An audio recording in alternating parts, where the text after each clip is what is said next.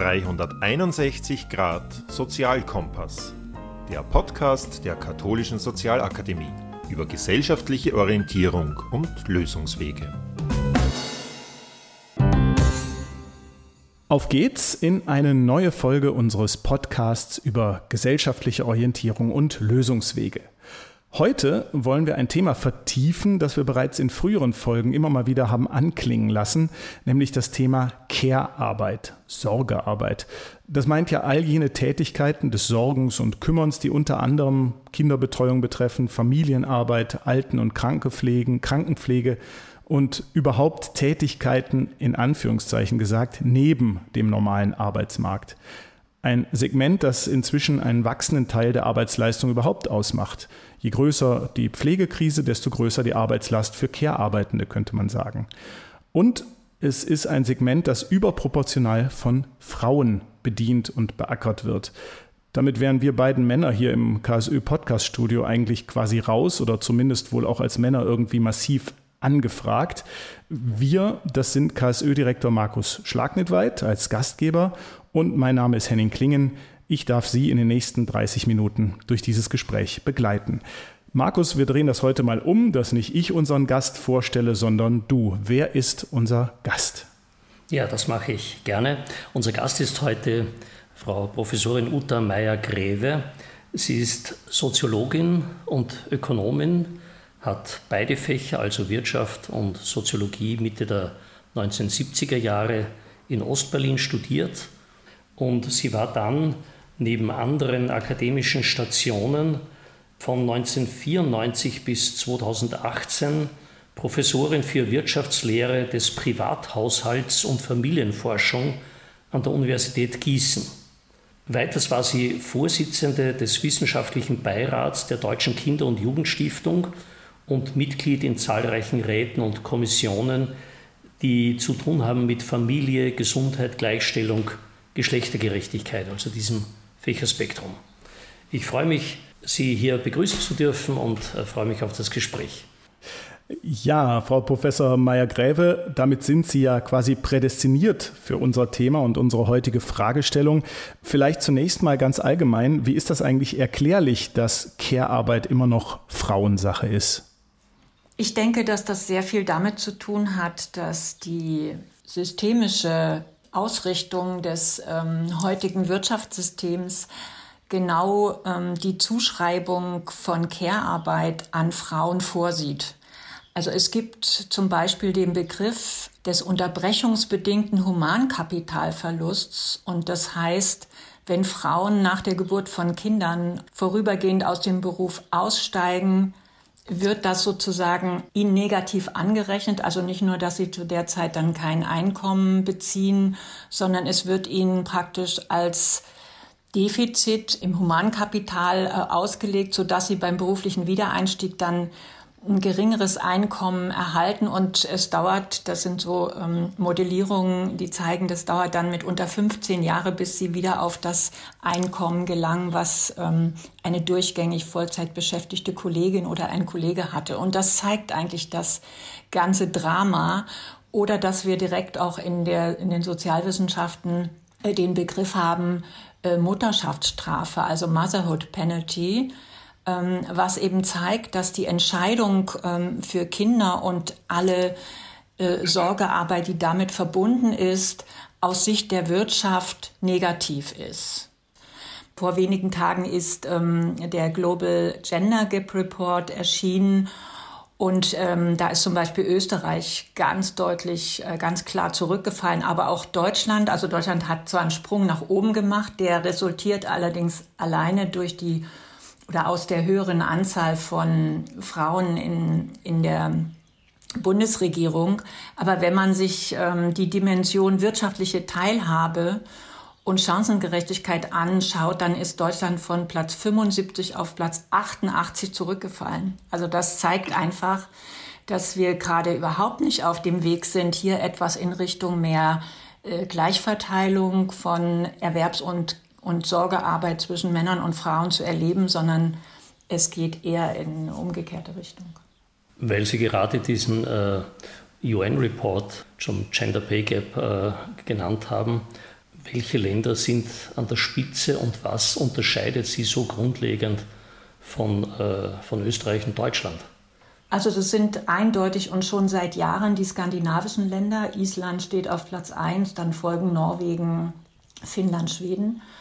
Und das hat einfach damit zu tun, dass dort der Anteil, den diese Länder vom Bruttoinlandsprodukt ausgeben für Care-unterstützende ähm, Dienste, also etwa in Sachen Kinderbetreuung oder auch Schulbetreuung am Nachmittag, also dass der Anteil ähm, sehr, sehr viel höher ist als in den anderen Ländern, so dass Frauen äh, dort ähm, eben sich auch eine substanzielle Erwerbsbiografie aufbauen können. Das heißt nicht unbedingt jetzt, äh, dass alle Vollzeit erwerbstätig sind, aber dass es sehr viel selbstverständlicher ist, beides miteinander zu verknüpfen. Und ich glaube, ein wichtiges Element ist auch, dass in den skandinavischen Ländern ja schon seit vielen Jahren äh, auch die ähm, Unterstützung für Väter, die Sorgearbeit übernehmen, sehr viel größer ist als bei uns. Also es wird dort nicht als Störfaktor gesehen und man weiß auch so von der Kultur in den Unternehmen, dass es dort gar nicht angesehen ist, wenn man da abends um sieben oder um acht noch in irgendwelchen Sitzungen hängt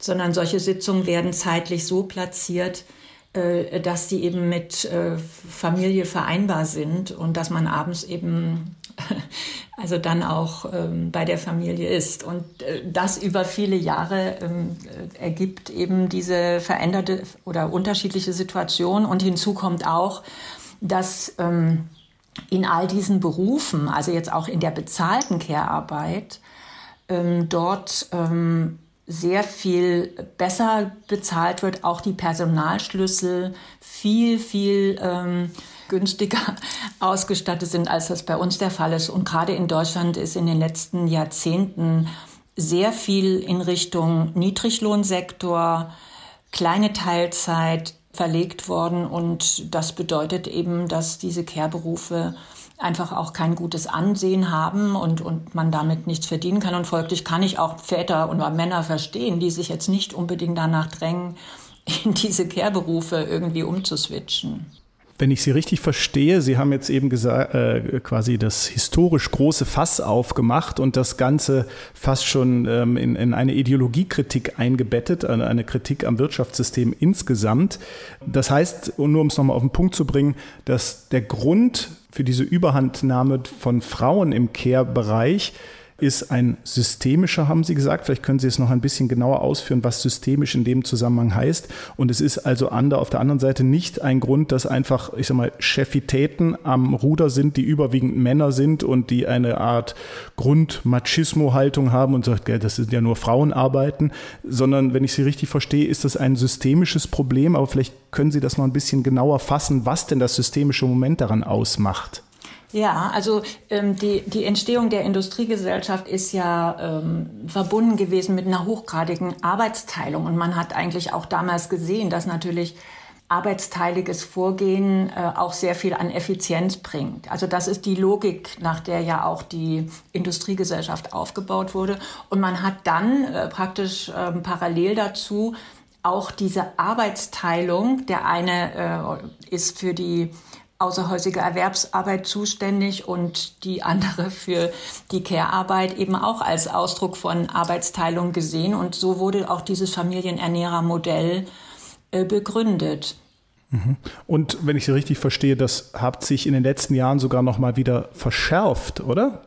Also das ist wirklich äh, richtig dramatisch, wenn man sich vorstellt, dass seit den 1970er Jahren, als wir diese, also in Westdeutschland, das habe ich dann aus Ostberlin mitgekriegt, äh, diese Bildungsreform ähm, ja doch äh, auf den Weg gebracht wurde und wir in den letzten 30 Jahren sehen, dass Frauen inzwischen von ihren Bildungs- und Qualifikationsabschlüssen nicht nur gleichgezogen haben, sondern teilweise sogar ähm, anteilig, zum Beispiel bei Studienabschlüssen einen höheren, also, also besser vertreten sind als die männliche Vergleichsgruppe, dass das damit verbundene Gleichheitsversprechen, wenn ihr euch in der Bildung äh, oder diese Bildungschancen nutzt, dann steht euch die Welt offen, dass das nur so lange gilt, wie man eben kinderlos ist. Also in dem Moment, wo man, und das ist dann diese Mutterschaftsstrafe, ja, wo man sich für Kinder entscheidet, ändert sich plötzlich alles. Und das zeigt wirklich, dass die Achillesferse um eben auch diese Qualifikationspotenziale von Frauen zu nutzen. Also die Wirtschaft ist ja doch heute sehr dabei zu sagen, wir brauchen Diversity, um also divers zusammengesetzte Arbeitsteams, äh, die dann auch interessante ja, Produkte entwickeln oder Dienstleistungen, also so Vielfalt auch in, in der Zusammensetzung der Arbeitsteams, dass das ähm, im Hinblick auf äh, Frauen etwa in Führungspositionen überhaupt nicht gilt. Also da kommen wir offensichtlich wirklich nur mit Quoten weiter und äh, das ähm, zeigt einfach, ja, also dass es eben nicht ausreicht, einfach eine gute Bildung zu haben, äh, sondern es gibt zum Beispiel Zahlen für Deutschland, das finde ich auch einen hammerharten Befund. Das hat die Bertelsmann Stiftung ermittelt von Frauen, die heute 35 Jahre alt sind in Deutschland, ähm, haben zwei, diejenigen, die Kinder haben, ein Lebenserwerbseinkommen zu erwarten, was 62 Prozent unter dem der männlichen Vergleichsgruppe liegt. Ähm, es gibt dann noch mal ein paar ähm, Ausgleichselemente, also wie zum Beispiel Anrechnungen von Kindererziehungszeiten oder auch Pflegezeiten, die reduzieren diesen Gap aber nur um fünf Prozent. Das heißt, auch diese gut ausgebildeten Frauen werden, wenn sie ähm, sich für Kinder entscheiden und allem, was dann damit eben verbunden ist an Care-Arbeit, nicht mal auf die Hälfte ähm, der äh, Alters-, also der Erwerbseinkommen von Männern kommen. Und das zeigt ja, wie dramatisch äh, die Situation eigentlich ist. Und ich glaube, in Österreich ist das auch nicht viel anders, in der Schweiz auch nicht. Ich hänge immer noch an diesem äh, für mich wirklich überraschend schlechten Ranking der jetzt soeben angesprochenen Länder im internationalen Vergleich. Sie haben vorhin die skandinavischen Länder sozusagen als die als die Vorzeigemodelle vorgestellt. Das ist man ja auch aus anderen Zusammenhängen gewohnt. Also die Skandinavier sind immer, immer ganz weit oben. Deutschland, Österreich hat man immer das Gefühl, ja, und dann kommen eh schon bald wir so zusammen mit Frankreich und so weiter. Jetzt äh, entspricht dies, diesem Befund offenbar überhaupt nicht, zumindest nicht in dem Thema, das wir heute haben. Also Platz 80 oder 88, was Sie vorhin genannt haben, das ist schon sehr weit hinten. Das ist ja international irgendwo so im, im Mittelfeld. Das für Länder, die zu den wohlhabendsten äh, der Welt gehören und die auch nicht dafür bekannt sind, dass sie sozusagen hardcore-kapitalistische Systeme haben. Also äh, wir brüsten uns ja an sich immer noch, dass wir in einer sozial temperierten Marktwirtschaft leben. Ja? Also wo wir haben, wir haben ausgebaute Sozialsysteme, äh, die, die wohl um einiges besser ausgestattet sind als in vielen anderen Ländern der Welt. Aber dass gerade in diesem Thema Österreich, Deutschland, Schweiz so schlecht dastehen, ist überrascht schon. Das, äh, das stimmt. Ähm, die Vergleichsgruppe ist ja in dem Fall immer ähm, die männliche in der Gesellschaft. Ne? Also es ist ja nicht jetzt ähm, zwischen den Ländern, sondern es ist immer der Vergleich zwischen der Gruppe der Männer und Frauen in den jeweiligen Ländern. Und das ist, finde ich, schon also hammerhart. Und man kann wirklich sagen, in Deutschland haben wir zum Beispiel, und das wird auch von den Medien immer sehr hoch äh, herausgestellt, also dass wir auch nach Köpfen doch inzwischen durchaus eine beachtliche Anzahl äh, von Frauen hätten, die erwerbstätig sind. Dazu muss man aber sagen, sehr viele von denen stecken nur in den Minijobs oder haben eine kleine Teilzeit. Also das ähm, sind sehr geringe Arbeitsvolumina.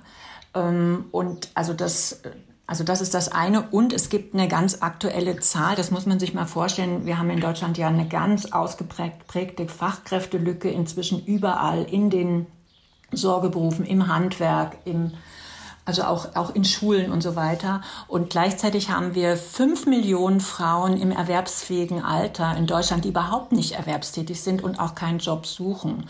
Und 42 Prozent von diesen Frauen sagen, ja, sie äh, würden gerne berufstätig sein, haben auch eine abgeschlossene Ausbildung und auch Berufserfahrung, aber die Betreuungsmöglichkeiten sind einfach überhaupt nicht so, wie es erforderlich wäre. Und dazu muss man sagen, dass auch in der Richtung eigentlich die ganze Entwicklung momentan wieder zurückgeht. Nicht, weil das unbedingt von Stadtverwaltung jetzt gewünscht ist, sondern jetzt schlägt der Fachkräftemangel einfach durch. Wir haben zum Beispiel in der Universitätsstadt Tübingen einen Entscheid äh, des Gemeinderates gehabt, dass ab September nachmittags ähm, von den städtischen Kitas äh, 80 Prozent geschlossen haben, weil sie nur noch drei von 43 überhaupt ausreichend Fachkräfte haben. Und das bedeutet natürlich, dass damit wieder eine Rückverlagerung von Care-Arbeit in die privaten Haushalte erfolgt. Und das wird eben größtenteils von Frauen übernommen, die dann wiederum am Arbeitsmarkt natürlich gar nicht präsent sein können. Also hier haben wir inzwischen schon erhebliche Konflikte, auch Zielkonflikte zwischen dem Wunsch jetzt auch vieler Unternehmen oder Stadtverwaltungen, äh, wie auch immer, ähm, doch ein höheres Potenzial von Frauen ähm, in den Arbeitsmarkt zu bringen in den erlernten Berufen. Also egal ob jetzt Kita-Mitarbeiterin, Altenpflegerin, Krankenpflegerin und so weiter. Und der Tatsache, dass sie gar nicht in der Lage sind, diese Einrichtungen auch wirklich ähm, mit entsprechendem Personal auszustatten. Und es ist in Deutschland beispielsweise auch so, dass durch das Zusammenspiel auch von nach wie vor so traditionellen ähm, steuerpolitischen Regelungen wie dem Ehegattensplitting, was es ja in Österreich nicht gibt, plus Mitversicherung in der Krankenkasse des Partners und diesen nicht ähm, sozialversicherungspflichtigen Minijobs, das ist schon auch eine Falle, in die viele reintappen, weil das natürlich im Moment, wo man in so einer Lebenssituation steckt, dann einfach auch eine rationale, vernünftige Entscheidung zu sein scheint, dann doch lieber dabei zu bleiben. Und ich finde aber immer, dass man dann nicht den Frauen die Schuld geben kann oder den Familien, sondern die Frage ist doch, wer, warum stellen wir denn solche, solche Fallen überhaupt auf? Ja? Also wir diskutieren seit 30 Jahren in Deutschland, dass es überfällig wäre, diesen diesen Ehegattensplitting abzuschaffen in Verbindung mit dieser ähm, beitragsfreien Mitversicherung von äh, Mutter und Kindern in der Krankenkasse des Partners. Aber es passiert einfach nicht. Ja. Und also da sehen wir, dass es hier auch unterschiedliche Interessen und Kräfte äh, gibt, die da ja, also sich leider nicht bewegen. Das heißt, man kann sagen, dass gewisse Elemente des Sozialsystems, die ja auch irgendwann mal errungen und erkämpft wurden politisch, sich hier eigentlich kontraproduktiv äh, in unserer Thematik auswirken. Und, und ein traditionelles Rollenbild äh, in, der, in der, Aufteilung der Geschlechterrollen einfach stützen und, und, und es schwerer machen, sie aufzubrechen. Aber aus, aus einer sozialstaatlichen äh, Konstruktion. Ja, also das ist dieser fordistische Reproduktionspakt, ja, der aber eigentlich jetzt für das 21. Jahrhundert, wo wir uns immer mehr bewegen hin zu einer wissensbasierten Dienstleistungsgesellschaft und eben alternde Gesellschaften sind mit einem wahnsinnigen Bedarf an Care-Dienstleistungen überhaupt nicht mehr angemessen.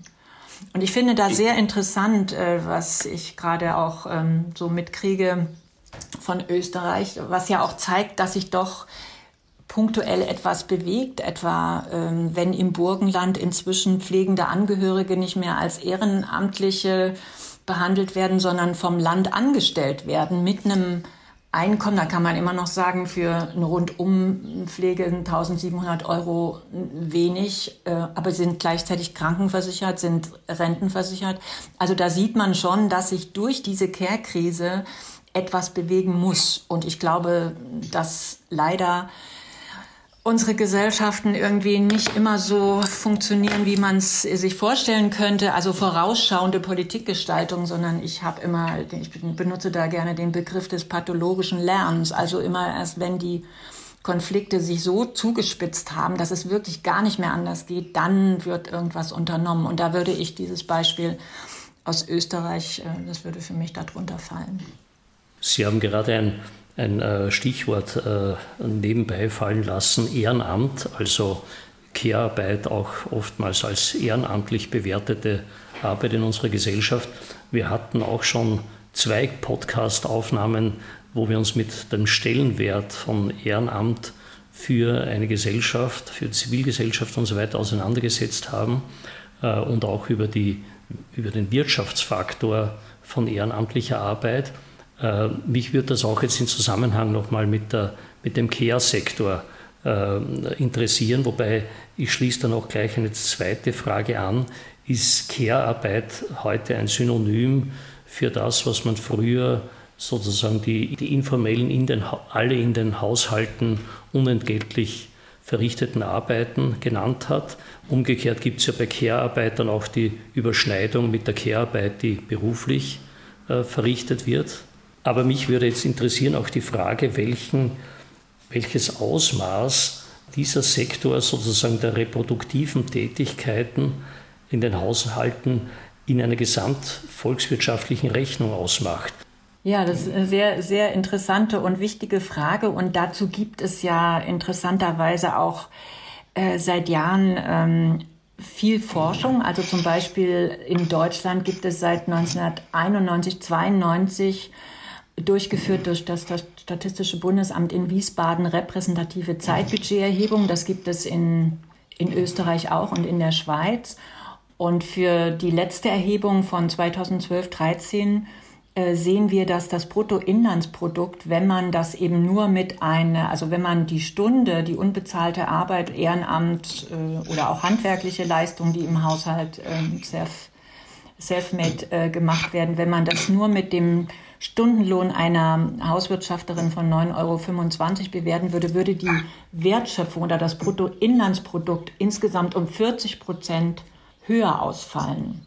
Und das zeigt einfach, dass hier, äh, also diese Arbeit wirklich, das ist eigentlich die Fundamentalökonomie auch der Warenproduktion. Also man kann sagen, die unbezahlte und unterbezahlte Care-Arbeit ist das Fundament ähm, oder ist das Rückgrat auch der, der marktvermittelten Produktion von Waren und Dienstleistungen. Äh, man kann sagen, ja klar, also das muss auch gar nicht jetzt äh, eins zu eins bezahlt werden, aber dass man sich einfach vorstellt, dass die Zeit, die dort gebunden ist, eben dann auch woanders nicht eingebracht werden kann. Das ist ja wichtig. Und da haben wir auch die Zahlen vom Statistischen Bundesamt, die zeigen, dass in Paarbeziehungen und auch Alleinerziehende mit mindestens einem Kind, äh, dass die ähm, eine 40-Stunden-Woche mit unbezahlter Arbeit haben. Um diesen Gap, um die Probleme zu beheben, genügt es da Ihres Erachtens, genügen, in, unter Anführungszeichen, dass ein politischer Wille da sein muss, zum Beispiel bessere und mehr Kinderbetreuungseinrichtungen anzubieten? Oder braucht es auch eine andere Form von gesellschaftlicher und Bewusstseinsbildung, was das Frauenbild angeht? Braucht es mehr starke Frau, starkes Frauenlobbying oder sowas? Also wie spielen diese, dieser eher harte Faktor politischer Wille und dieser eher weiche Faktor Bewusstseinsbildung zusammen bei dem Problem? Also das braucht man beides, aber wir gehen sogar noch weiter. Ich habe mit Kolleginnen ähm, gerade ein Buch veröffentlicht, wo wir die Care-Initiativen in Deutschland, Österreich und der Schweiz unter dem Titel Wirtschaft neu ausrichten ähm, zusammengefasst haben. Und da gehen wir so weit zu sagen, wir äh, brauchen einfach eine neue, also eine Neujustierung der Wirtschaft, die die Bedürfnisse, also diese, diese Care, die care-zentriert vorgeht im Blick auf das, was Menschen brauchen, also dieses sich kümmern um Menschen, aber auch ein sorgsamer Umgang mit der Natur. Also das geht viel weiter, um als einzelne Stellschrauben da ein bisschen mehr Kinderbetreuung oder da ein bisschen mehr ähm, politischer Wille, sondern das ist eine sehr fundamentale Perspektive, die wir da haben, weil wir eben glauben, dass diese, wenn dies an dieser grundsätzlichen systemischen Struktur nichts geändert wird, äh, dann werden wir die Probleme auch noch in 300 Jahren haben, wenn überhaupt, wenn wir es bis dahin schaffen, wenn wir dann nicht auf andere Weise die, die menschliche Existenz äh, vernichten, was wir jetzt äh, auch sehr intensiv mit der äh, Klimakrise diskutieren. Und ich finde, dass es da auch ähm, die ähm, Autorin Ulrike Herrmann mit ihrem Das Ende des Kapitalismus äh, schon auch recht hat, indem sie sagt, der Kapitalismus ist einfach von, seinem, von seiner Grundstruktur darauf ausgelegt, Mehrwert, also zu wachsen. Und in einer endlichen Welt, in planetaren Grenzen, kann man das nicht. Und ich glaube, dass sie recht hat, dass wir das nicht alleine über grünes Wachstum hinbekommen werden. Und in dem Zusammenhang war jetzt auch sehr interessant, dass zum Beispiel im Europäischen Parlament in Brüssel eine große Konferenz stattgefunden hat zu dem Thema Beyond Growth. Und dass dort das erste Mal auch von den Postwachstumstheoretikern ähm, äh, gesagt wurde, also wir müssen eigentlich die Care-Arbeit, die Care-Arbeit muss sozusagen zum Herzstück, zur Blaupause, so hat das ein Theoretiker ausgedrückt, Jim Jackson, der muss, äh, hat gesagt, er, das ist die Blaupause für eine zukunftsfähige Postwachstumsgesellschaft. Und da sieht man, dass sich ähm, also hier doch auch eine ganze Menge bewegt. Und er führt als ein Argument auch nochmal an, das finde ich auch sehr interessant, dass er sagt, die Care, äh, sämtliche Care, ähm, Arbeit ist weniger, ist deutlich weniger ressourcenintensiv, also im Blick auf die Vernutzung von Naturressourcen, als eben die äh, Herstellung von Konsumgütern, die, wo wir ja eine Materialschlacht nach der anderen erleben und das hält dieser Planet einfach nicht aus. Wir, wir, führen dieses Gespräch ja für den Podcast der Katholischen Sozialakademie Österreichs und jetzt ist die Betonung auf katholisch. Äh, mich würde interessieren, ob es international auch vergleichende Studien gibt, die sich des Problems äh, des äh, Gender Pay Gaps und der, der, der weiblichen Care-Arbeit widmen und das mit äh, in Korrelation stellen äh, zur Rolle von Religionen. Ich habe nämlich den Verdacht, äh, zumindest in manchen Kreisen, in denen ich immer wieder verkehre, dass hier traditionelle Rollenbilder auch noch religiös unterfüttert werden äh, und, und damit äh, auch sozusagen Rollenbilder gerechtfertigt werden von einer eigentlich metaphysischen Ebene, obwohl man das, wenn man einigermaßen im Bilde ist, das sehr stark in Frage stellen kann. Aber gibt es hier auch Studien, wissenschaftliche Studien, die meine These oder meine Vermutung belegen? Also da bin ich jetzt ehrlich gesagt nicht so wirklich firm. Aber äh, alles, was ich auch so mitkriege über ja, also Maria 2.0, äh, zeigt natürlich, dass in der Kirche da sehr traditionelle Vorstellungen herrschen. Aber ich finde es interessant, dass es eben auch andere Entwicklungen gibt. Also ich habe vor kurzem gerade ein Interview gelesen in der in der Badischen Zeitung über eine Ordensschwester, Alessandra Smerilli, ähm, Vatikanberaterin, die eben auch angeregt hat, das gängige ökonomische Denken grundsätzlich zu hinterfragen. Und sie hat gesagt, die Grundlage jeder ökonomischen Theorie ist eine anthropologische Hypothese und fährt fort, wenn wir denken, dass das Individuum egoistisch ist, dann konstruieren wir auch auf Egoismus basierende Modelle. Wenn wir aber denken, dass es den Individuen nur dann gut geht, wenn es der Gemeinschaft gut geht, dann werden wir auch andere Modelle entwickeln und sie kommt zu der Überzeugung, dass der Kapitalismus kein unumstößliches Naturgesetz ist, sondern auch von innen heraus verändert werden kann. Und das finde ich doch eine sehr ähm, ermutigende Aussage in der jetzigen Situation der Polykrisen, in der wir stecken. Das ist ein sehr schönes, fast schon Schlusswort, äh, weil es ermutigt und, und weil es auch zeigt, ich glaube nämlich zugleich, dass die Religionen und zum Beispiel die, meine Religion, die katholische Kirche mit ihrer Soziallehre an sich auch ein Potenzial hätte, äh, hier für bessere Gerechtigkeit auch zwischen den Geschlechtern zu sorgen. Aber ein Riesenauftrag, der hier sozusagen uns äh, äh, mitgegeben ist. Ja, Frau Meyer-Gräve, herzlichen Dank für dieses Gespräch, das uns in die Welt äh, ihrer Forschung in Deutschland geführt hat, aber zugleich auch ein guten, äh, gutes Schlaglicht auf Österreich und die Schweiz geworfen hat.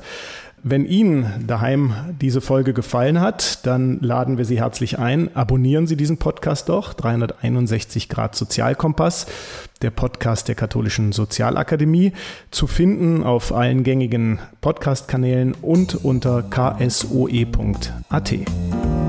361 Grad Sozialkompass, der Podcast der Katholischen Sozialakademie über gesellschaftliche Orientierung und Lösungswege.